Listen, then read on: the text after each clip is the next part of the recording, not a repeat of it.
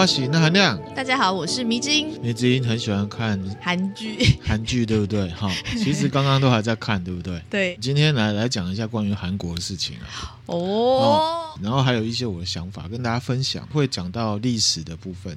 其实以我男生来讲，对韩国不算是非常了解的。嗯，我们就从以前认识一下这个民族、这个国家这样子。好好，明晶有兴趣吗？有，真的假的？真的。啊、眼神死，是不是？并没有，好不好？现在眼神亮晶晶。个人对韩国是有点陌生啊。嗯，我也是。我们了解的比较会是娱乐上的。没错。南韩这个国家，他们的男生女生都长得很帅、很正之外呢。你也同意认同加一的方式啊？我自己觉得他们是一个蛮有活力的国家，在某个层面上，嗯，他们在军事上面啊，军力排行啊，全世界第六。南韩哦，南韩全世界第六，对，蛮前面的。对，那虽然呢，他们没有核武器啦，嗯，前十名其实大部分的国家都有核武器，武他们是没有的。哦，这个军力排行呢，是指说现役军人占国家人口的比例，嗯。飞机、飞弹、坦克、武器、军舰的数量，国防预算的一个综合计算。明志，你觉得为什么他们的军力排行可以这么前面？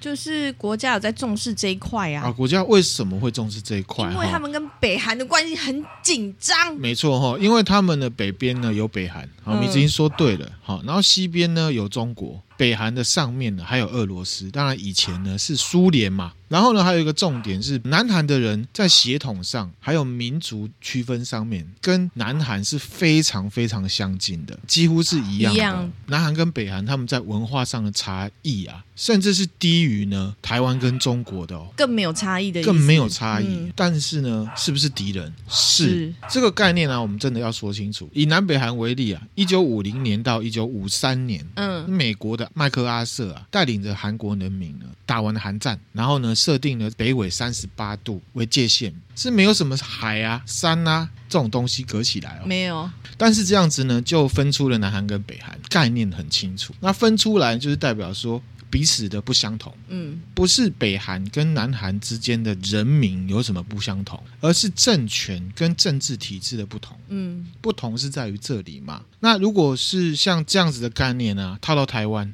你就会觉得台湾其实蛮混乱的。我们常常听到这个两岸一家亲嘛，对，我自己觉得，其实以南北韩来讲，更适合南北一家亲，因为他们真的是在血统上、种族上面真的是很相近的。嗯嗯。好，可是呢，他们为什么分得那么清楚？你知道吗？因为他们把血统、文化跟政治意识形态分开了。三十八度线就是在分政治形态、政治体制的不同。三十八度以南。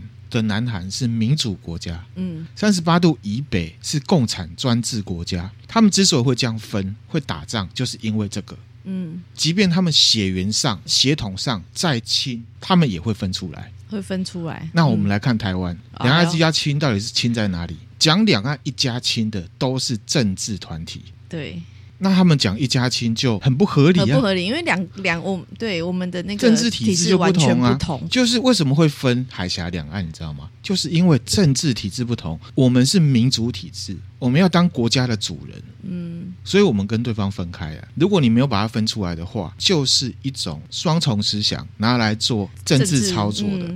所以呢，两岸一家亲对两岸的人民来讲，我同意，可是也不同意。同意就像我刚刚讲，确实血统上，台湾有很多人是从中国来的，嗯，那是历史上跟政治体制完全无关，嗯，好，所以我们听的人就要分清楚哪一种一家亲我们可以接受，哪一种一家亲不可以接受，然后有哪一种人会把 B 的一家亲。跟 A 的一家亲混在一起打模糊仗，跟你做统战，这个我们就自己要分享给大家。好，这是我对两岸一家亲的看法。明志觉得怎么样？要仔细去想，说的那个人，对他讲这句话的意思跟背后目的是什么？对了，不可以被操弄。其实啊，这种状况啊，效果在台湾人身上是很明显的哦。我就举一个例子哈，那那我啊有一个。大学同学，嗯，他也是聪明人，他人也非常 nice。其实呢，跟他互动非常开心，而且是一个很温柔的男生。可是他会把这样的事情混在一起，因为他可能工作常常会到中国，嗯，然后他在 Facebook 上面或 IG 上面常常会分享他在中国跟中国人互动，嗯，他觉得很亲切啊，嗯，好，然后呢，为什么啊台湾人要仇视中国人？他就会说他不懂为什么台湾人要恐共。嗯，其实台湾人确实是不喜欢中国共产党这样的政治体制。嗯，他已经把中国人跟中国共产党混在一起了。嗯，那如果是讨厌中国人，可能是因为他们有一些文化上、生活态度。相对于台湾比较没有礼貌，或者是比较不好的地方，我们当然会可以不喜欢。可是其实我们这个两岸分出来，防的是什么？反共反的是什么？是那个政治体制对我们的影响嘛？嗯、而不是那一群人。这个迷之音大概了解我的意思吗？好，大学同学也是蛮妙的哈。他互动的那些中国人，他们又不是共产党、中国共产党里面的。我只能说你不知道，不确定是不是啦。哈。就像那含亮也是，迷之音也是啊。其实那含亮，我常常去中国出差，然后我也跟中国人互动。我也觉得他们很好，对啊。可是问题是，那个是客户跟不是客户的关系。嗯嗯，真的是商业。你没有跟他再更熟，你可能没有跟他再聊更深，很多事情不是这样子。看表面而已，对，看表面而已嘛。哈，这个就分享给大家。好，这个反正是中国的部分啊。我只是突然间想到，那我们还是回来韩国。那其实韩国就没有我刚讲的那么问题。他们很清楚，很清楚，因为即便他们是更加的同文同种，中间又没有什么地理环境隔起来哦。对，心智概念，北纬三十八度线就可以把他们隔起来。嗯嗯，而且在南韩逃避兵役。谴责是非常严重，跟台湾完全不一样。真的，因为他们认知他们是一个备战中的国家，隔壁就有一个假想敌。这不是代表说他们好战，就是要保护自己，必须要认清这个事实。嗯嗯，我觉得这样子的概念呢比较清楚，不是因为他们是韩国啊，人很帅啊，正面很正，我才这样讲，而是说我在看这个国家，他们在这个层面，我认为逻辑是比较清楚的。嗯，他们也可以说韩国人不打韩国人啊，但他们不会这样，他们不会这样想，因为分隔的就是。政治体制跟意识形态的不同嘛，其实很简单、很单纯的一个理由，这应该是一个最大公约数。对对，从北韩逃出来到南韩，我们会把他杀掉吗？不会嘛？对啊，那是人民嘛。人民选择他想要的政治，对，那是人民嘛。嗯、我们也了解说啊，可能他们国家里面有很多人是被迫，他也没有办法逃跑，所以我们不应该把我们的假想敌设定成他们的人民嘛。嗯，他们一直是对政权是有防御的嘛，这个是很简单的逻辑。嗯，为什么南韩没有这样子？跟台湾的差异在哪里？这跟他们韩国历史就有关。不知道，这个我们好几集之后会讲。大致上就是说，嗯、其实南韩他们在以前的历史上面，一直到现在，其实没有一个政党跟敌对的那一个政权的政党是同源的。嗯，台湾有，好，对耶，这是事实，这不是批评，确实。嗯嗯。第二个是什么？还是老话一句，就是民族性，他们的自我认知是蛮强大的。嗯、那我自己觉得，这个是我们台湾人可以做一个参考的。那我们就进入正题了。好，其实那那个人啊，对韩国的印象啊，当然是一个偏见。我对韩国第一次有印象啊，是我小时候、嗯、听娜爸跟娜妈在闲聊，嗯、然后娜妈就说到说她的朋友公司的员工旅游去韩国玩，哦，好，那是她年轻的时候，嗯、那妈就觉得说啊，这公司贪便宜啊，安排了五天四夜的韩国行，嗯，印象最深的就是去到一个什么叫做华克山庄的地方，嗯，这个华克山庄现在还在，还在、哦，就是在现在的首尔，以前叫汉城，哦，对对对，东北边的叫做鹅锄山，嗯，不是嵯峨山哦。因为嵯峨是日本，日本好的一个地方啊，可以滑雪。我成长的经历当中，韩国并不是一个非常先进，连旅游都不是第一首选的地方。嗯啊，当然，我上述的这些描述时间段是指一九八零到九零年代，很久以前了。对，那到现在就很不一样了。他们有世界一流的汽车，他们这个现代汽车全球普及率已经超越丰田汽车了。真的假的？真的真的真的。二零二三还是二零二二？然后也有很多有名的名牌啊。那在娱乐文化上面就不用说了嘛，而且他们国内也有亚洲数一数二的网络环境，软实力举凡游戏，好游戏也很强啊，影视音乐非常非常的厉害。嗯，这那那样自己啦，通常可以从他们的产品本身，或者是他们的娱乐载体本身呢，看得出来，他们制作就是要做给全世界的人来使用的，嗯、目标设定的很清楚，目标设定很清楚哈、嗯。那这一切的一切啊，最底层的基础元素是什么？美金，你觉得？不知道。民族自我认同的问题、嗯、是一个顺序，就是说民族自觉之后，他对自己有信心了，他自己很有主体性，就要用他的这个文化去做很多的东西，让所有人接触或喜欢他。嗯，其实呢，你对自己有信心，你才会想要把自己介绍给别人。对，这个是很正常的事情，嗯、逻辑很简单很，很清楚、简单的事情。同样是民族性很强大的另外国家。日本，日本好，跟日本来比较好了。嗯、我们先讲相同的地方。那亮觉得说，其实我们现在普遍会觉得他们文化都蛮有深度的。嗯，即便呢，再把中国加进来好了。嗯，光我们出去玩观光好了，出国玩，我们身为观光客，去穿日本的和服，去穿韩国的韩服，或者呢，去到中国啊，穿哪一个朝代的宫廷服装，嗯，啊，多半都不会觉得很可耻嘛，因为我们对这样的服装故事。他们的历史，即便不熟悉，但是至少可能因为看过好几部好看的剧，自然就觉得说好像很熟，嗯，然后呢就会喜欢。所以我们在做这些事情的时候，都是抱着正面的态度。在做嘛，比如说就假装我是雍正皇帝啊，嗯、哦，我们政治人物也有一个 或多或少在心理上面会有一些连接，嗯，而且通常都是正面，没错。啊、哦，我想除了出差之外，应该不会有人主动去自己不喜欢的国家嘛，一定是喜欢才会去嘛，对、哦，所以我们愿意去穿这样的东西，去接触这样的东西，然后拍照留留念。嗯，那我们之前呢，其实也有分享过，有一个史金纳的制约，有鸽子的那个，嗯、也许我们会觉得说啊，我们对这些文化的看法和好感是我们自己的心去定义的。嗯，结合史金纳讲，确实没有错。可是也不能否认这是一个过程，因为呢，他们在文化传播这个层面是花了很多钱，做了很多的计划，各个层面非常高频率的曝光。就是在制造我们去接触、习惯、理解，然后再喜爱。那喜爱之后就会怎么样？花钱嘛，嗯，就会参与。其实这是一个过程，嗯，紫金奈才会说，你都以为你是自由的，嗯、可是其实你没有。嗯、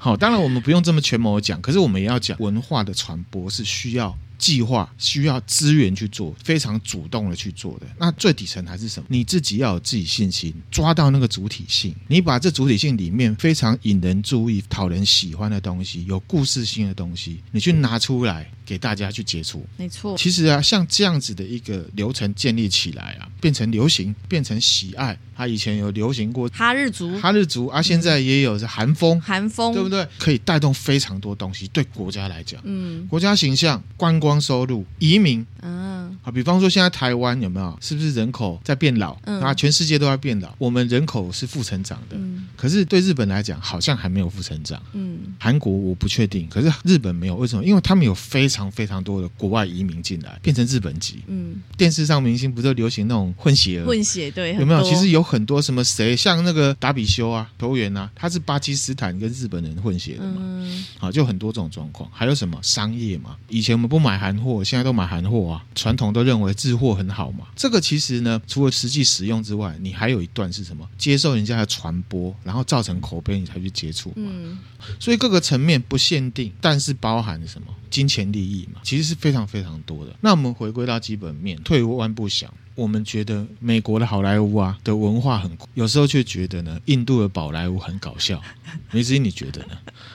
就他们呈现出来的作品就会有那个落差的感觉啊。啊对，同意哈。其实我们人脑的认知是很有趣的，就是说，如果我们对一个文本本身呢所代表意义是没有脉络的话，嗯，代表什么？我们完全了解不了它，所以呢，我们很难在脑子里建立起正面的印象。嗯。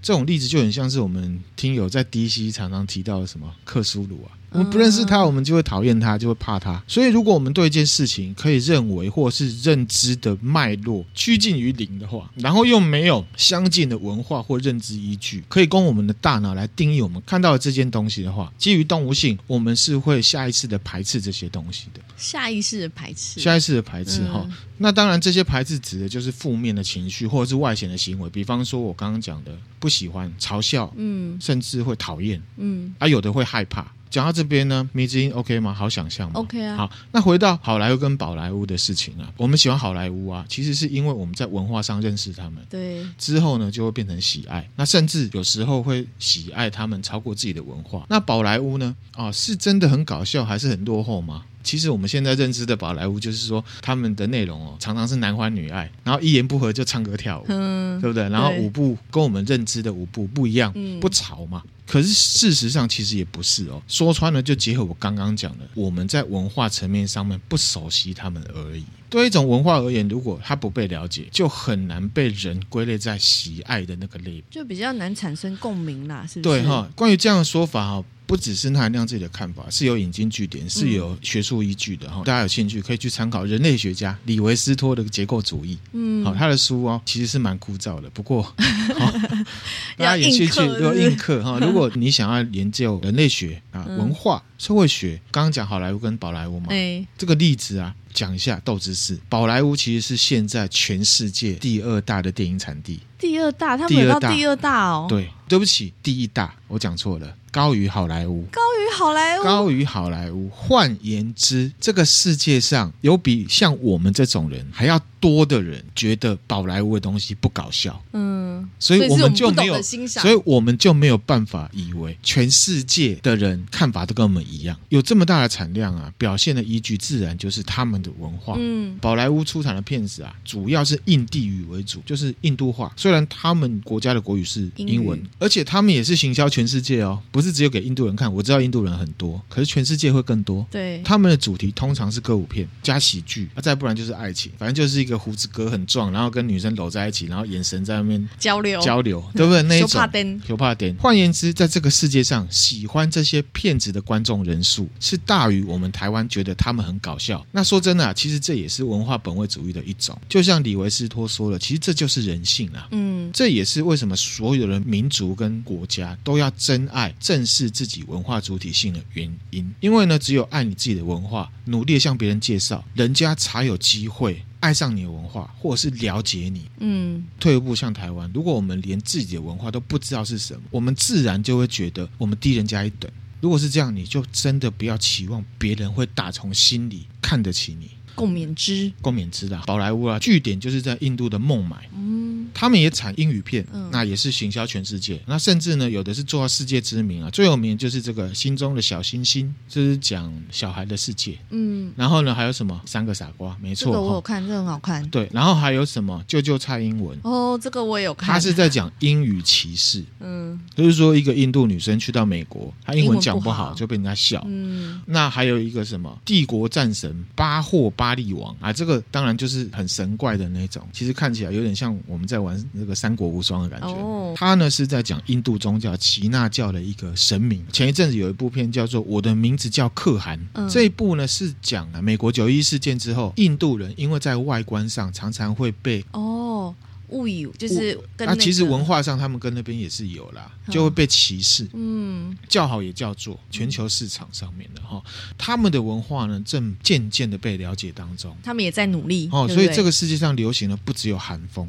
因为台湾跟韩国比较接近嘛，哦、所以比较容易接触到。那，那这边呢，那韩亮个人也不是在帮韩国或者是印度在那边歌功颂德。我们现在看到他们的电影在全世界被接受、被了解，带动了很多的东西。其实这些都是成果，这些都是落后指标。嗯，那我们呢，就是要学着不要。只会赞叹别人的成果，而是要呢了解，为了达到这些成果，人家做了什么努力，嗯，这个才是重要的哈。嗯、那这些努力其实是来自于，还是一样，我刚刚讲，他们对自己民族和文化的认同，不会说有一个好像比较强的文化来，他就觉得啊，我们文化要收起来，好丢脸哦，或者是说我就要学会他们的国家语言，这样人家会觉得我比较厉害。哦、好，其实我自己觉得会讲自己文化还有所属民族的语言才是最厉害的，那不是很理所当然？人嘛，每次你即马讲十分钟台语互我听，十分钟，试看麦，哈。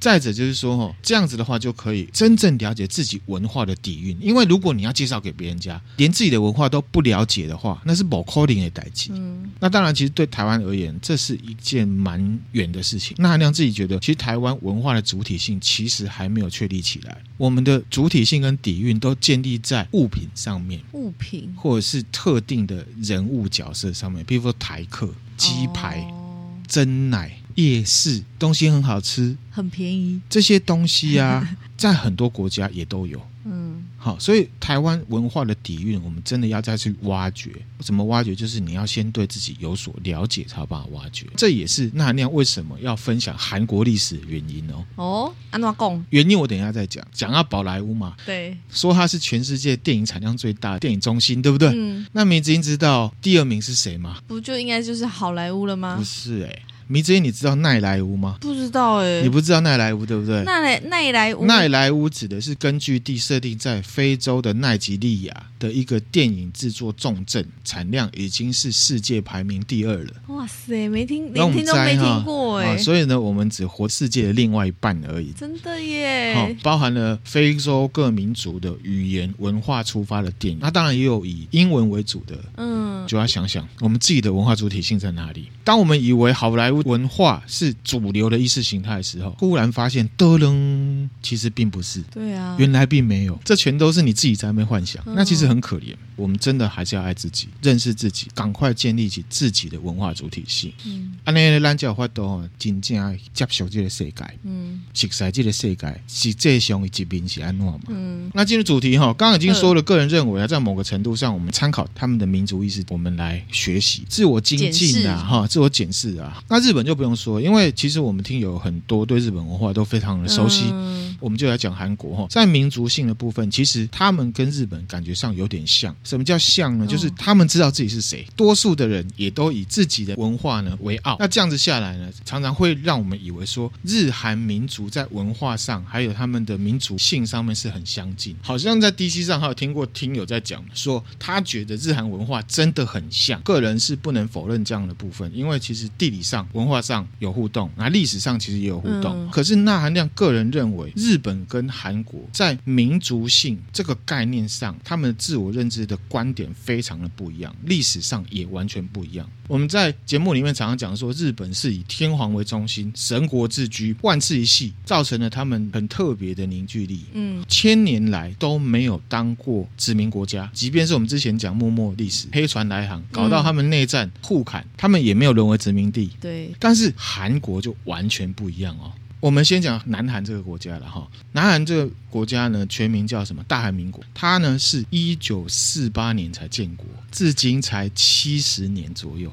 才七十年呢？对，所以完全不一样。嗯，到现在我们看他们在商业文化上很明显的去中国化。我们常常会以为韩国跟日本是一样历史悠久、政治独立自主的千年大国，其实不哦，并不是，而且跟我们想象相差非常非常的远。嗯，韩国啊，在很久很久以前跟日本差不多，各个不同民族各自为政，他们在文化上就是日本、中国、韩国。当然，我是以现在的名称来讲。或者是其他人来来去去，彼此会融合。历史上，一九四八年独立建国成大韩民国之前，几乎都是其他外国的附庸，嗯，拜别人为宗主国的哦，嗯，几乎啦。所以呢，如果要比被殖民心态，照理说，韩国人应该会比。台湾还要严重，嗯，可是事实刚刚好相反，对，他们几乎完全没有这样子的状况。觉得最明显的原因呢，仍然是他们比较有民族自觉，不是决定的觉，是觉醒的觉。豆知识啊，以前呢、啊，纳兰常常会讲被殖民心态，那其实是纳兰自己使用的词汇，在这个学理上呢，大家可以称之为殖民地心态，殖民地心态，对，或者是殖民思维，嗯，殖民心理，恋殖。还有恋殖这样，恋殖哈是指说人们呢，因为被殖民了而感到种族或文化上自卑的内化态度，对应着一个想法：殖民者的文化价值在本质上是优于他们自己本身的。嗯，研究殖民主义的学者用这个术语呢，是在讨论说，就是殖民结束之后，这个殖民主义在这一块土地上面对政治跟文化上面造成的影响。嗯，一代一代之间这样去研。就嗯，那含量虽然会讲说被殖民心态，当然指的是指中国。那我们仔细思考，其实台湾呢、啊，在以前清朝甲午战争打输，被割让，好被割让嘛，一直到清朝被推翻，中华民国建立，一九四九年国民党的中华民国来台湾，这中间没有一秒钟台湾是属于中华人民共和国的。对，没有一秒钟，从来没有。嗯，哪来的被殖民主义？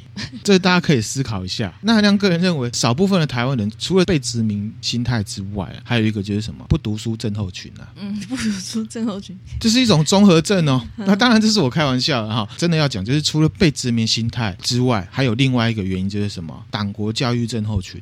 嗯，正式要来讲这个韩国历史，嗯，还是一样会绕远一点来讲。可是迷之音，你不要担心，因为里面会有一些神话有趣的哦。好，然后呢，同时也建立一些基本的概念。好，这个史前时代我们就不说了，什么石器时代那 太远了，太远了，太远了。可是我们要讲一下哈，朝鲜半岛，我要讲哈，现在不是常常会讲朝鲜半岛吗？啊，其实我查了我们台湾的这个国语字典，就是朝鲜半岛。哦，是的，我一直以为念朝鲜。朝鲜，朝鲜哦。朝鲜半岛目前呢被发现最早有人类居住，还有一些文化了，是在新石器时代。嗯，就是西元前呢八千年到西元前一千五百年中间。哇哦！西元前一千五百年前后啊，这个朝鲜的新石器时代啊，就被青铜器时代呢替换了，就是进步了啦，变成青铜器时代。哦，什么新石器时代的什么文化，什么文化，在现在的南韩跟北韩境内都有发现，跟日本一样哈，在当时啊，就是西边的中国是最强大的，这个我们不能否认。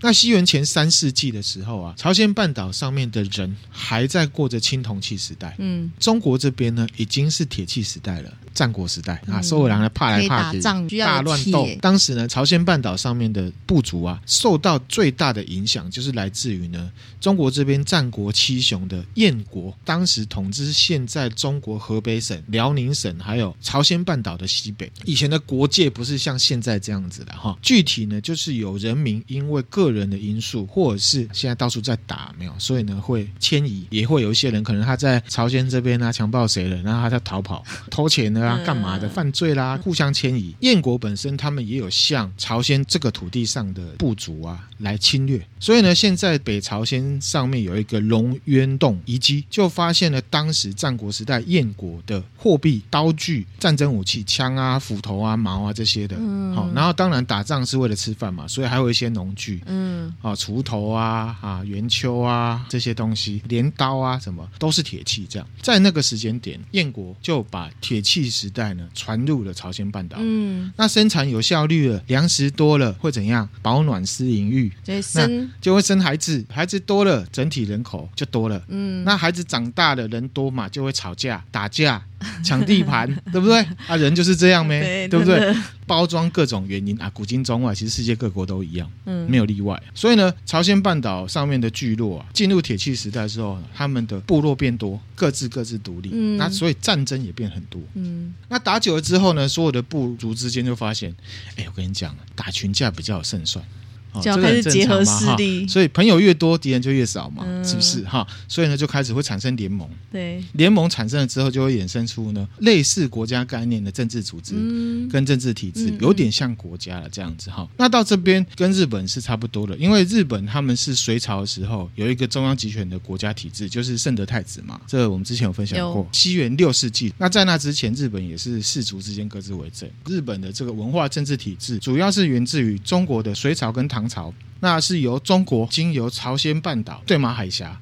传到日本，这中间过程里面，朝鲜也会接受非常非常多来自于中国的文化。嗯，那时候强势文化的国家就是中国那边，他们就是主要的输出国。而日本有输出一点给韩国，可是他们不是主要的输出国。嗯，朝鲜就是有很多的中国跟一些些日本的，日本的。那日本也有一些些韩国的跟很多中国的，然后在自己文化主体性去产生出日韩自己的文化不足。嗯，懂。日本他们是西元六世纪左右，对，隋朝的时候就建立了嘛。嗯、朝鲜半岛上面非常具体，完全没有神话传说，一直要到明太祖朱元璋才建立。嗯、哦，就是李氏朝鲜。嗯，韩国是比较晚，隋朝到明朝中间非常非常多朝代。嗯，在那之前都是各自分立。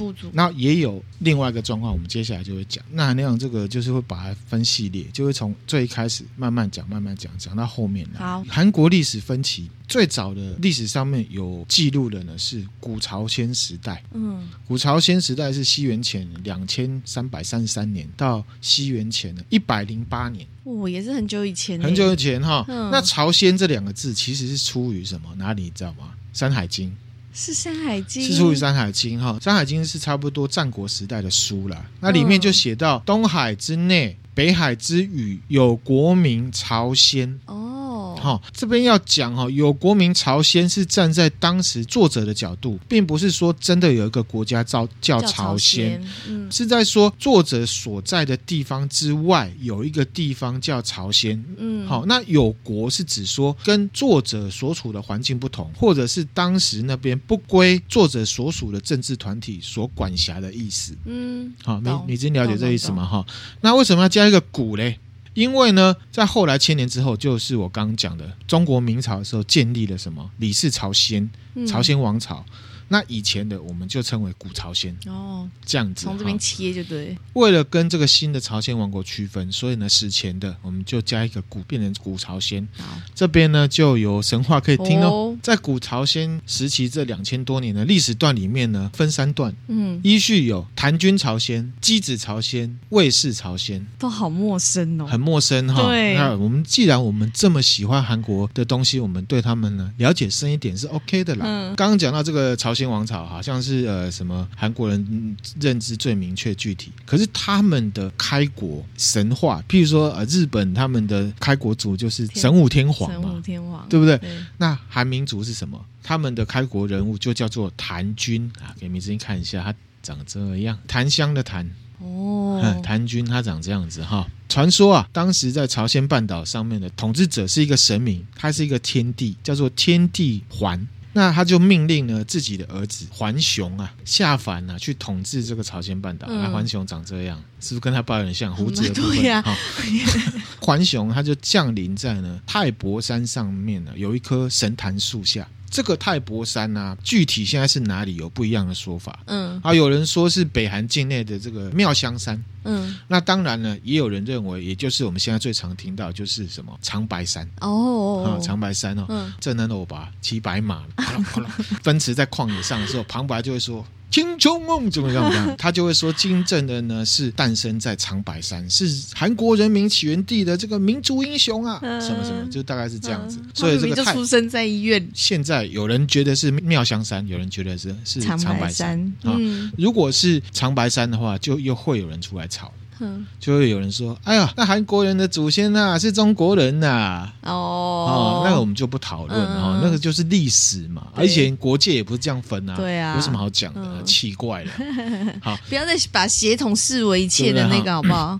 就是因为呢，这长白山长时间有连接到不同的政治组织所建立的国家啦。好，那继续说哈。环熊降临到朝鲜半岛的时候呢，就遇到了一只老虎跟一只熊。老虎跟熊呢，就跟环熊许愿，说他们想要变成人。哇塞，动物还可以许愿哦！神话没？神话没？神话里熊妖。这个变一个虎背熊腰的人 可以吗？呃，那个是要两个合在一起。哦、那环熊啊，就给他们一些葵松，就是一种植物啦，二十颗大蒜，要他们呢待在洞穴里面一百天，不可以照到太阳。结果论啊，这个老虎啊，它没有耐性，它半途呢就放弃了。啊，熊会冬眠嘛？哦，对不对？他就熬过来了啊、嗯，他就熬过来了。那第二十一天的时候，他就变成一个女生，变女生、哦。对，那环雄就跟熊女呢结婚了，结婚了之后就生了一个孩子，就是谭军。哦，对，谭军王翦啊，其实谭军是他的称号啦。嗯嗯，他姓王名简啊。节俭的俭，他长这样，好，是不是也跟他爸爸跟阿公很像？很像啊。OK 啊，因为就是祖传的嘛，哈、嗯，他们胡子都要分三撮，很奇怪。好，没想到居然就跟熊女结婚了。对 对对，哈，谭军成年之后啊，建立了一个叫做朝鲜的国家，成为了朝鲜的开国君主，民族的起源。嗯，好，现在韩国啊，十月三号是一个国定假日，叫做开天节，纪念呢大韩民族祖先呢谭军的日子。嗯，相传呢、啊，他。他统治的朝鲜半岛一千五百年，这个时期就是谭军朝鲜。谭军朝鲜，谭军朝鲜啊，就是神话了。嗯、哦，接着谭军朝鲜呢，就是呢箕子朝鲜。箕子朝鲜，对，哪个箕你知道吗？公该归本鸡，这不是疼惜的那个鸡。本鸡的鸡，本鸡的鸡哈，鸡子这边就有一点点掺杂到中国的史实的，这我讲一下，蛮有趣的。唐军朝鲜一千五百年之后啊，嗯、就把王位传给了从中国来的箕子。他是传给从中国来的箕子。对，可是那时候国境不是这样分嘛？嗯，好，现在当然就是说，你怎么会传给中国人呢？以前的国境不是这样子的。其实这箕子呢，历史上是存在的人，嗯，真实存在，真实存在。他呢是商朝的人兼官员。箕子生活时代是中国的商朝，嗯，商纣王的时候，当时的商纣王正在迷偶像嘛，嗯，都类似迷韩团，可能主要是占 C 位那位，就妲己嘛，嗯，那自己脾气又不好。那身为呢商纣王的亲人，还有商纣王的官员，箕子呢就劝商纣王说：“哎呀。”你迷偶像适可而止，正事也要做。对，不可以说偶像叫你吃屎，你就去吃屎。好、哦，不能没有是非，就类似这样子的。好、哦，不要迷到整个疯掉。纣王就翻脸了，他就要杀姬子，所以姬姬子就逃。然后姬子呢，就装成神经病，在纣王面前呢表演吃屎。才逃过一劫。对啊，他真的吃屎哦！表演吃屎，历史典籍上面啊，如果你要的话，你可能要去做时光机才能确定。才能确定，你会问他说：“ 哎，机子先生，你已经这样吃屎，就逃过一劫。”那我们知道这个商纣王他是商朝的亡国之君，嗯，对不对？我们有一句成语叫什么？酒池肉林，商纣王对，其实酒池肉林这个成语是出于《史记》，《史记》里面就是在讲商纣王的故事，嗯、所以呢写了这个酒池肉林呢来形容。好，那回来箕子啊，吃屎装疯啊。话说我港铁有一个，他想要对呀、啊，他也是，所以他是学箕子是不是？他可能学箕子哈，也是有读书呢哈。装疯卖傻还是要读书，读点书，知道这样文过关的。OK，好，吃屎装疯嘛。然后呢，商纣王在封妲己，然后又酒池肉林之外呢，镜头一转，周武王啊。他在坐牢，他就写完这个《易经》斗知识，《易经》很少字，孔子把他加了戏词一大堆东西，才会变成现在厚厚一本。哦，是哦，对对对，孔子真的是假八行为呢。哦，可是对我们很有用啊，哈，只能这样讲哈。这个周武王写完之后，他就出来，武王伐纣，嗯，啊，就推翻了商朝，建立了周朝，对不对？嗯、那建立了之后，周武王就把这个姬子找来。请他说：“先生，你把屎放下，不用再装了。不会吃那么久，好不好？不会一路一直吃。”就问他治国的事情。哦哟，请教他。对，那在《论语》里面呢，也有提到哈，这个商朝有三个很能体现人的人，儒家嘛，核心就是什么人嘛。我刚刚想说，他们本来就是人，为什么最能体现人？他们本来就是人啊，反正就是人呐哈。你知道那人哈，仁义道德人，就是说有三个很能体现人的人，第一个就是箕子，嗯第二个就是微子，第三个叫比干。你笑什么？没有，微子。商朝末年来讲哈，商纣王他身为老板啊，眼中只有自己跟年轻妹子嘛，对不对？对这些很努力又贤明的员工啊，非常的漠视。嗯。啊，结果就把自己的王朝给搞倒了。嗯。好，箕子装疯嘛。嗯。他就在商朝里面呢当奴隶。那微子他比较好运，也比较聪明，他看时机不对嘛，他就逃跑了。呃，先先跑，绕跑了哈。嗯、那比干呢？比干是最惨的，他是纣王的宰相。宰相哦。对哈，他因为提了一些意见呢，哈，惹怒了纣王。他就是还在垂死挣扎，他觉得还希望希望可以做一个，哎，怎么样？就是他可能觉得纣王还有得救，对不对？他可能还有理想抱负，他可能觉得美妙的语言可以美过正美。其实从以前到现在，从来都没有发生过这件事情。好，OK，反正就是激怒了纣王。好，纣王就说：“我听说啊，人的身上啊有七窍，那我呢，想要看看比干你的心脏有没有七窍。”哦，这个之前好像有听过，有听过对不对？那比干就只好把自己的心呢挖出来给纣王看，我觉得，然后就死掉了。嗯，七窍你知道哪七窍吗？你仔细看一下我的脸，我的头上就有七个洞。我知道七个洞嘛，鼻孔嘛，耳朵耳朵嘛，嘴巴嘛，对对对。二四五，然后眼睛哦，七对七窍，对不对？讲七窍生烟嘛，那也有人讲九窍，这个嘘嘘还有嗯嗯的动，这样子就九窍。都只是分享给大家。所以 七窍生烟 是会七个地方气到冒烟，很生气的，就是头很热的感觉嘛哈。OK，好。哎，生气的时候真的头会很热。对对对，好，那回来哈。好，这个因为也很长的。好了，谁挖心出来不会死？一定会死嘛。而且我觉得，其实现在想想，觉得怎么可能真的自己挖出来啊？因为你。套下去很痛哎。这个是死前的东西，也许是别人帮他挖的。好，我只是觉得他这样子决心真的也没有人有办法把自己砍头的啦，没有办法，这个很不符合人体工学啊。你笑什么？可是一定是别人代劳。说没有人说，我意思是说挖心脏也不符合人体工学，不可能自己来啦，是不是？对啦，哦，特别是你要把它挖出来，你说戳心脏有可能，因为挖心脏不可能，对，因为太痛了，你不可能在那个，就像是我们没有办法帮自己剪头发是一样的，剪是可以剪，好不好看是一回事，钱可以捡的，对嘛哈，可以回来了吗？可以，可以啊。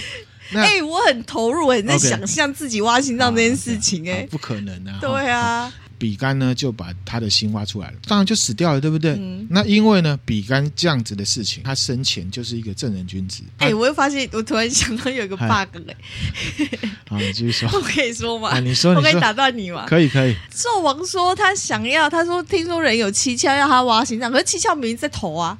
好了，这故事是说 在对谈里里面，比干有讲到一个话，就是说他很伤心，那心脏就是有生气的意思。哦，大概是这种。哦，你了解这个？什么？就是有语义接下来的啊！我没有讲前面啊！我要讲的话，你又会翻白眼，说怎么那么长？我没有翻白眼哈，类似的哈，所以哈，OK，了解了，OK 了，懂了。好，继续讲哈。那因为他是正人君子，他是中国历史上最早被奉为财神的历史人物。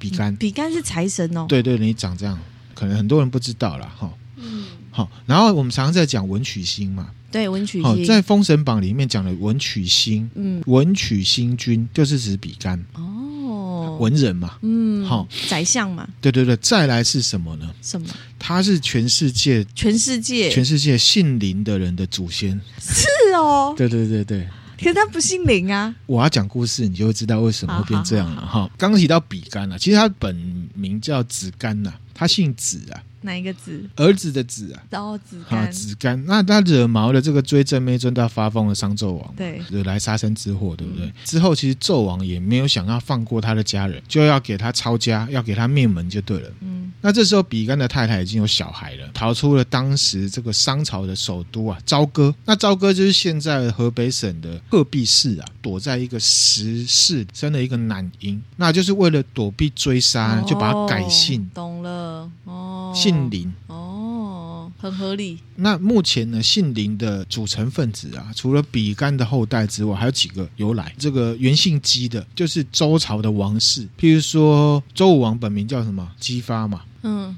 你为什么？你为什么嘴巴有点微翘？对，他姓姬，名发。姬发。对，周公呢叫姬旦嘛，这你也知道哈。你笑什么？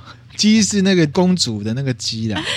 鸡蛋给能姬姓的人可能会因为一些原因，他就改姓林。哦，他也会改姓林。然后还有什么百越哦？我们之前有讲过百越，中国南方各个部族移居到这边的时候改姓的，像傣族啊、越南那边的泰国民族啊，很多。嗯嗯。哦，就会改姓林。还有一个是鲜卑族啊，传统意义上最原始的蒙古族。汉朝之后就称之为匈奴了。其实所以姓林的可能祖先是匈奴。匈奴。那还有是什么满族改姓的？清朝清兵入关的时候，贵族以外的这些满族人，他也会进来到中原嘛，进行了文化融合。他们可能有的就觉得他们的姓没有让他们占到便宜的时候，他们就改姓了，就是很外围嘛，哈，嗯，或者是后来清帝国倒台的时候，也有一些清朝贵族改姓林，都是贵族改姓。大部分是贵族了，那，可是 so what，so what，好，祖先是贵族，又跟我们跟一般现在人没有没关系，没有连结嘛，哈，只是讲一下有这样的由来，好，OK，好，那回来这个神话的谭军朝鲜之后就是箕子朝鲜，历史上记载啊，商朝灭亡就建立了周朝，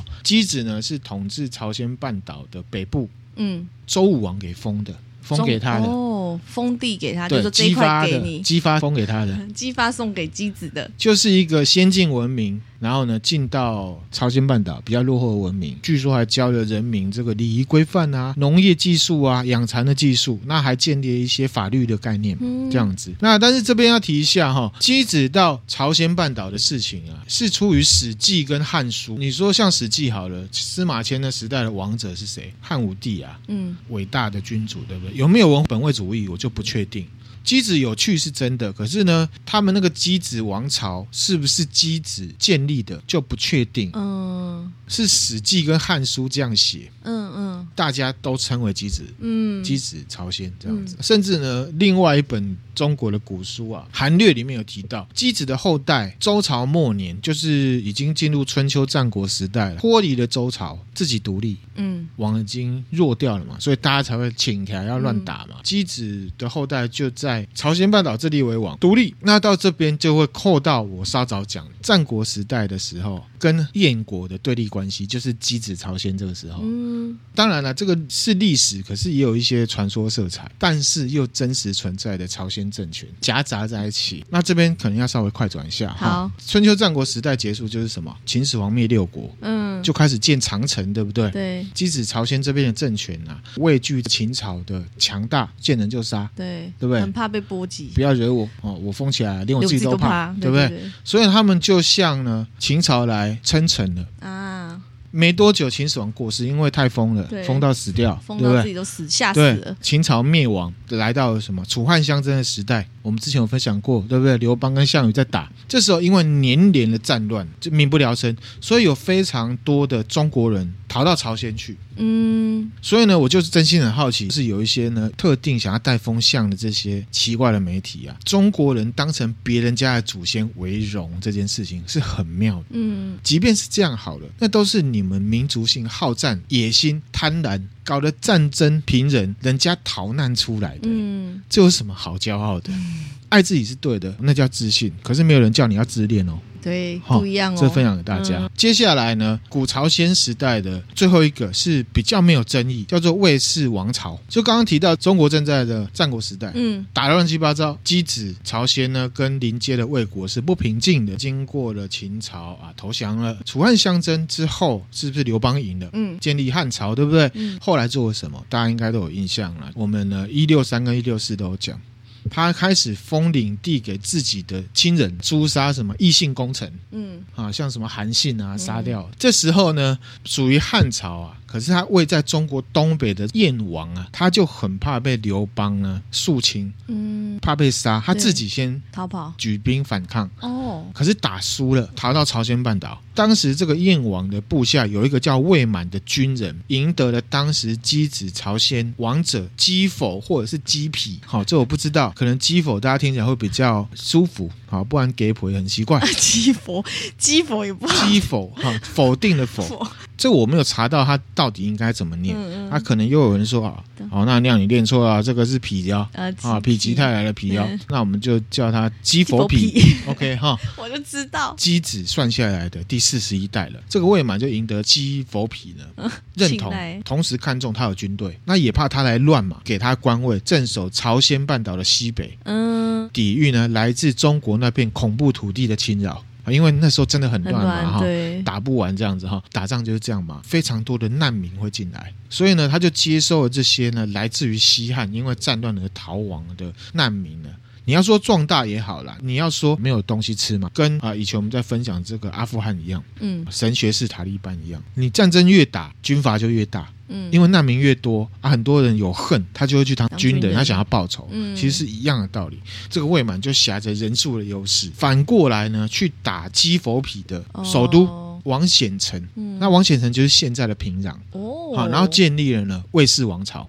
那历史上魏氏王朝是存在的哈，但是呢，是不是魏满夺王位，这个也还是有争议。可以确定的是说，魏满真的有逃去朝鲜，那也真的有武力。那目前确定魏氏王朝是建立在西元前呢一百九十五年。汉高祖刘邦呢驾崩居居掉，嗯，建立之后呢，就是还是会跟中国这边呢做贸易，那一直做到第三代，妨碍周边的其他国家对汉朝的朝贡，这个时间点就已经到汉武帝了，就很强的那个了。嗯，西元前一百零八年啊，汉武帝北宋啊，嗯，把给灭了。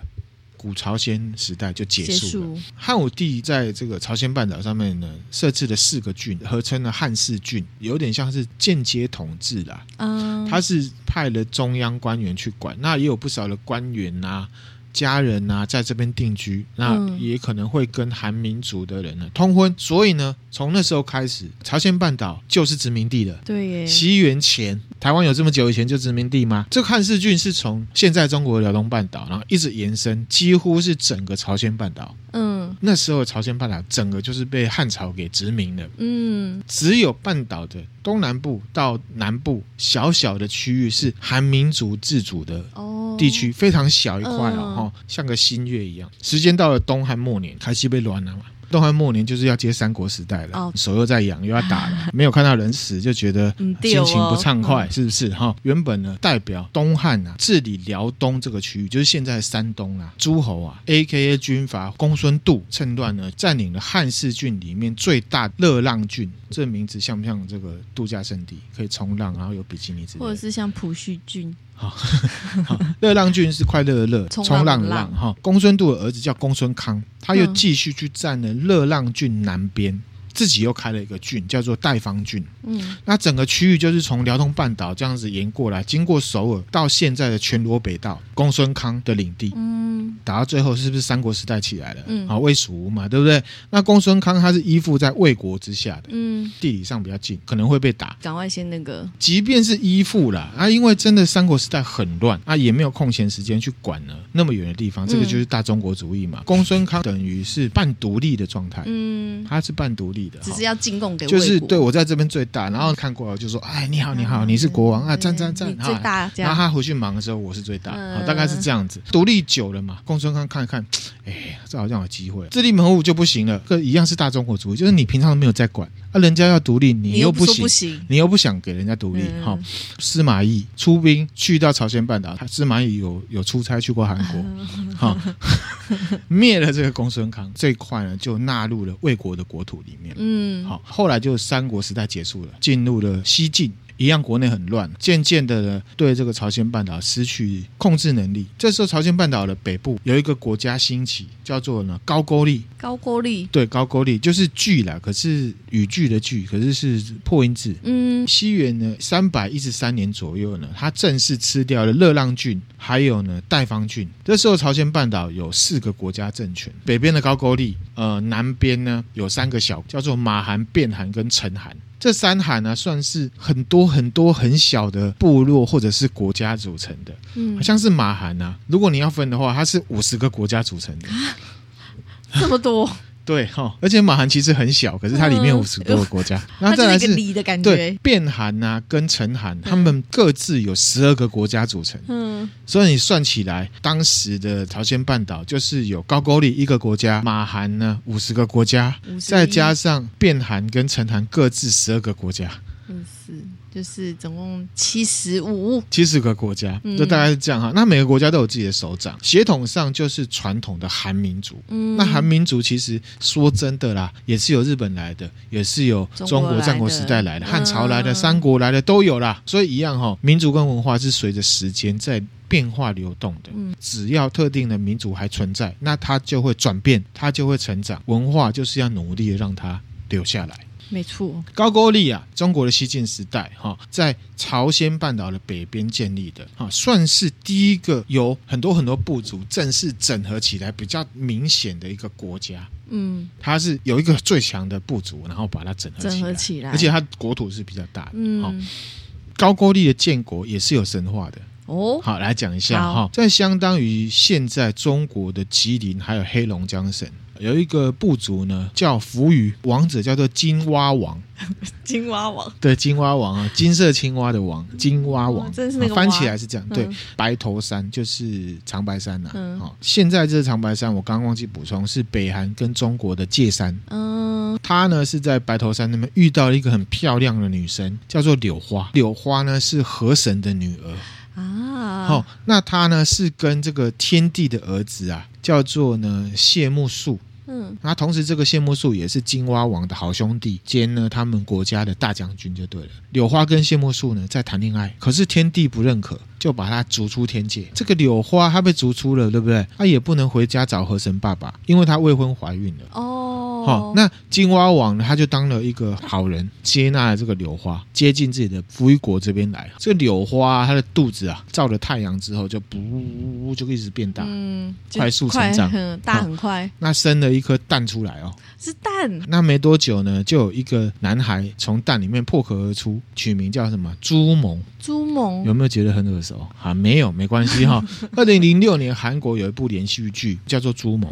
哦，是哦。讲的呢是韩民族啊摆脱外族统治，建立民族国家的故事。嗯，当然也可以算是在政治体制上，朝鲜半岛上面原生民族自己建国的故事。哦，好，来给你看一下这个海报。宋一国，迷之音不认识，对不对？还有韩惠珍、金城珠。宋一国现在大家可能不认识了哈，因为你知道韩星就是鲜肉市场，对啊，保鲜期都很短，新的来旧的就会被对不对？就觉得黑博帅啊哈。嗯看到都已经麻痹了哈！长江后浪推前浪。看完剧，电视关上，看到那亮就很想要打我，并没有，好不好？才不会，我不会那个。OK 哈，其实那亮是觉得朱蒙这剧啊，选角是蛮会选的，选这个宋一国是蛮聪明的。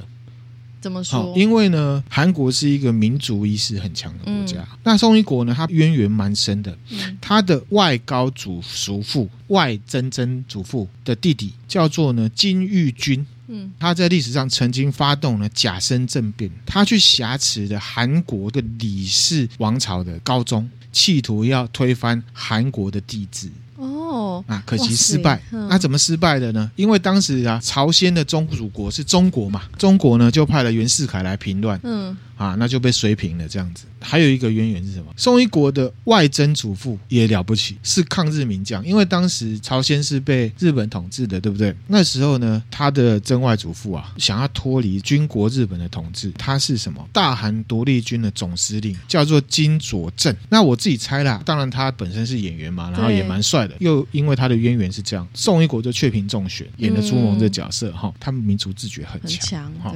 因为朱蒙他是脱离既既有的威压，又击败了外族。是大韩民族的英雄，英雄被称为高句丽建国者、东明胜太王，嗯，就很崇高的存在，就对他们民族的标榜之心，就对了哈。嗯、我们先说一下这句的其他事情，等一下我们来稍微带一下朱蒙的故事。好，其实，在韩国啊，他们的剧啊，只要平均收视率超过百分之四十，就会被他们称为国民电视剧。嗯，被称为国民电视剧的有一些，我们都是都还蛮熟的啦，比如说二零零三年的《大长今》。最高收视率啊，五十七点八，这么高，嗯、大长今哎。然后《巴黎恋人》，巴黎恋人我没看。啊，可是我听过。嗯，还有我叫金三顺，二零零五年，二零零六年就是朱蒙了。哦，它是零六年的，收视率最高有五十一点九，哦，就是整个韩国开电视啊，有一半的人啊，呃，五十二趴左右在看。离、嗯、我们比较近的国民电视剧是二零一六年的《太阳的后裔》，百分之四十一点六。嗯，朱蒙就是这样一部戏，因为是非常民族英雄的，嗯，对他们是很有号召的。他是破蛋出来的，重点不是破蛋啊，重点因为很多鸡都是破蛋，我们吃的每只炸鸡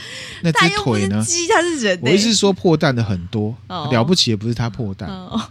了不起的是我刚刚讲那些脱离威压、击败外族、大韩民族的英雄。这个剧来讲，我们都了解啊，其实这就是一个商业模式，对白、镜头。各种各样的一些设计，其实都是要设定 TA 的。我刚刚有讲嘛，他们的所有的层面，嗯，除了是演给韩国人看之外，计划要输出到国外去给外国人看，所以他们的制作成本都很高。有很多本地化的太 native 的用语，外国人不会了解的，可能就会认识，可能会换一个表现形式，这都是有 know how 的。真的耶，对不对？还蛮细节的。哦，这个就让我们稍微小岔题，就是回到我们台湾哈，有时候我们的影视作品做东西，那。亮自己觉得也不见得是不知道这个概念，但是也许可能各种各种，因为这边出钱最大嘛，对，可能也没有办法设定说我们呢是要设计给亚洲人看的。嗯，做完之后，通常都会想说啊，台湾票房可以回本就好了。嗯，表现形式上会更加让台湾电影，特别是比较商业化的，更加走不出去。米之音了解这意思吗？就是。呃，我们不要举例，大家自己去联想啦。好，就会造成这个东西就真的只有台湾人看得懂，台湾人会喜欢。因为他初衷可能想说啊，台湾有回本就好，所以他的东西都是否台湾人口味去看。对，但有些东西就变成只有台湾人看得懂。你如果要推到其他国家，是会有困难，它反而成为一个困难。嗯。那刚刚讲到输出国外嘛，我们回到朱蒙这个戏哈，嗯、他们很多事情都思考过了啦，嗯、政治敏感度也一定有嘛。因为呢，这个扶余国还有高句丽啊，建国的地方其实是现在中国的国境内，就是吉林啊，吉林啊，哦、对对黑龙江省啊。我刚刚有讲啊，哦、即便是他们已经有小心了哈，可是这部连续剧呢，在中华人民共和国是禁播的，包含网络上到现在为止都是哦。是禁播了哦，禁播。天哪，一定要看一下吧？对，就是因为涉及呢 中韩领土。嗯，懂。中国人觉得高句丽朱蒙是中国人啊。哦。中国官方认定这个剧呢扭曲历史，被中国广电总局呢列入黑名单，不准引进，在网络上进行封杀。所有跟朱蒙有关的，不要说剧本身哦，只要你的那个 video，你的影片里面有朱蒙这个剧的名称也不行，名称、影像全部都会被删掉。嗯，到现在还没有解禁哦。我们是回到本质哦。正视历史很难吗？好，在很对啊，在某些地方就是很难，我只能这样讲哈。不过这种事情大家应该也习惯了啦，是不是？对啊。那回来朱蒙，他的故事呢，一样是半史实半神话，因为从他出生他就是个神话哈。啊、刚刚讲说金蛙王啊，嗯、把柳花呢带回来之后，然后生了一颗蛋，那蛋里面有朱蒙，对，对不对？嗯、那朱蒙长大了之后呢，很帅，很会射箭，领导之才。毕竟他出生这么不平凡，神的孙子。金蛙王他有其他儿子，就很害怕朱蒙，嗯，因为呢，他怕王位会被朱蒙抢走，哈、嗯，就先去跟爸爸讲，我希望你可以杀死朱蒙，哈，少一个竞争对手。可是怎么会自己跟爸爸讲说杀了他？很简单，因为我是你儿子，我是你亲生的，他不是。哦、可是金蛙王呢，没有照做，这些王子就自己要做。求别人不如靠自己嘛。可是他们这个计划就被柳花呢看穿了，所以呢就赶快通知朱蒙，赶快离开。政治暗杀、政治风暴，朱蒙就跟他三个好朋友一起离开扶余国。这王子这些呢就去追杀嘛，追到这个江边，朱蒙啊走投无路，对着江水大喊说：“我是河神的孙子啊，我的爸爸是神的儿子啊，现在有军队啊在追杀我，我该怎么办呢？”哇塞！好，这时候呢河里面的鱼啊。跟鳖啊，鱼跟鳖哦，对，很多很多的鱼跟鳖，嗯，就浮起来，哦、搭成了一座桥。哇，果然呐、哦，古有摩西分海，对、哦，朝鲜半岛这边有 鱼鳖造桥，鱼鳖造鱼鳖造桥哈，朱蒙就过去了，嗯，躲避了扶余王子的追击。朱蒙他成功逃出扶余国之后呢，建了一些社会贤达啦。嗯，他们就去到他们称为竹本的一个地方，嗯、就是在扶余的南边，也是在朝鲜半岛建国。哦，就建国，建国就是所谓的什么高句丽啊？朱蒙他就成为了这个国家的元首，嗯，统整周边的部落国家，嗯、持续的让高句丽呢壮大，甚至后来啊就灭了扶余国。哦，七百年之久，好强哦！就是一个很强的国家，高句丽才会被视为呢韩国人比较明确，然后又有一点神话跟民族的 beacon 标杆就对了。嗯、高句丽七百多年就会延续到呢隋朝跟唐朝时代。嗯，到了这个时代之后，朝鲜半岛北边就是高句丽，西南呢有一个就很有名啦。叫新罗哦，新罗哎，对，那东南有一个叫百济，就下一集再来分享了哈。好，那下一集呢也会提到刚刚讲到这国民电视剧，二零零九年有一部呢叫做《善德女王》。善德女王，对，这个也是古装剧，新罗国的事情。善德女王就是新罗国的第一个女王哦，第一个女王，女王者，就下集再来分享啦。好，希望大家呢可以听得愉快。对韩国历史真的是很不了解，你知道吗？对，然后从现在你是不是只记神话的部分？我记得，好不好？都记得，就是从朱蒙。没有，就是从一条猪很猛，不是，OK，并不是，好吧？他是和神的孙子。好，继续说。啊，讲什么被打断了？我说从他们以前这样子听起来，真的就是都是被殖民的，都是被殖民的。对，可是现在看他们的样子，真的很难想象他们以前是这样子来的。对，我们可以自己想想自己台湾，所以还蛮期待他们接下来发生的事情。OK，在发生什么事情，所以造就了他们现在可以这样。对，好，那就请大家期待啦。其实我刚好有一个想法，但我现在有点忘记，就是。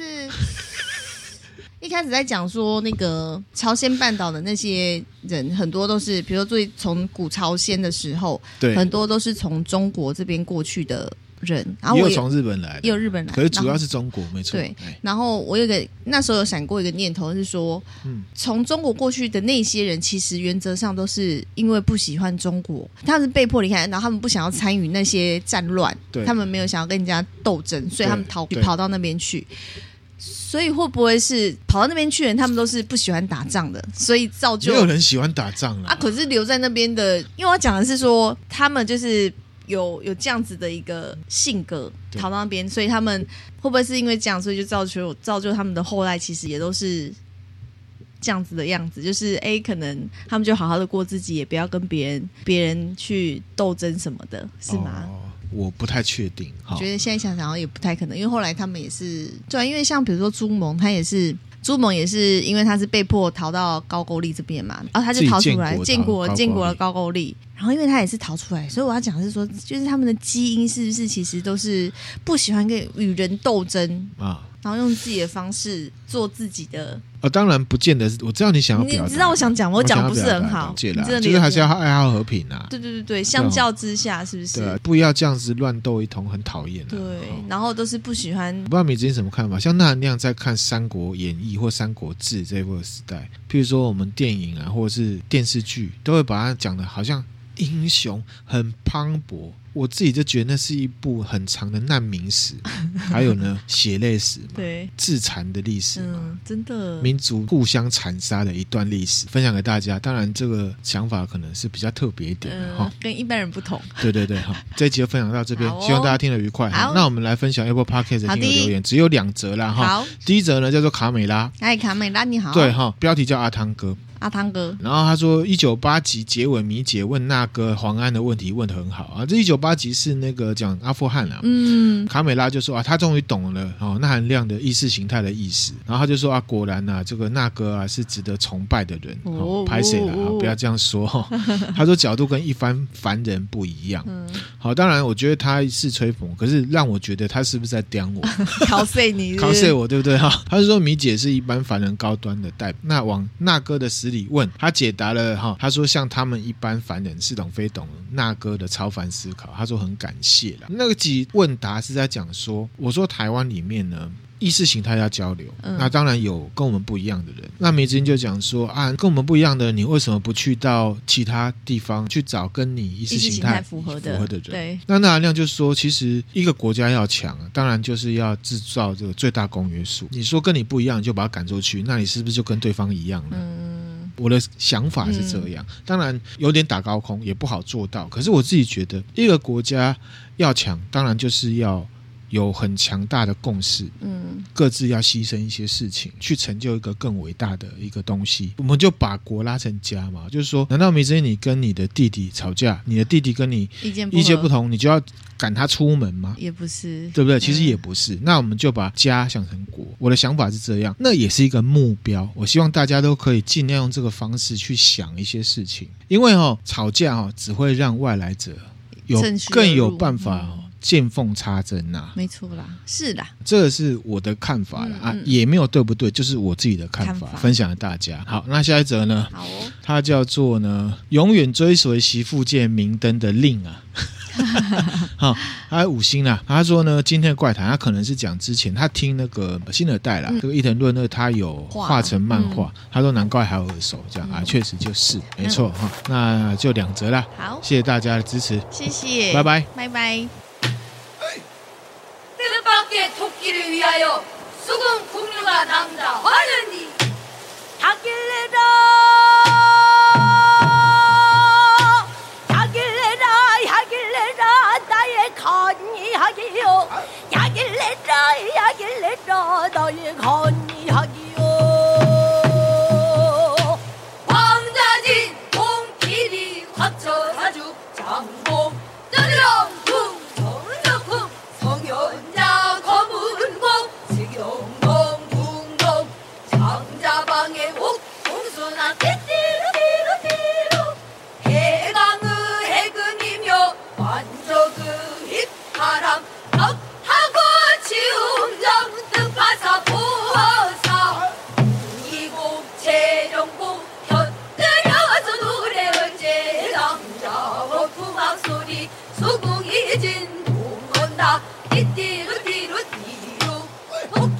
신병 없네요.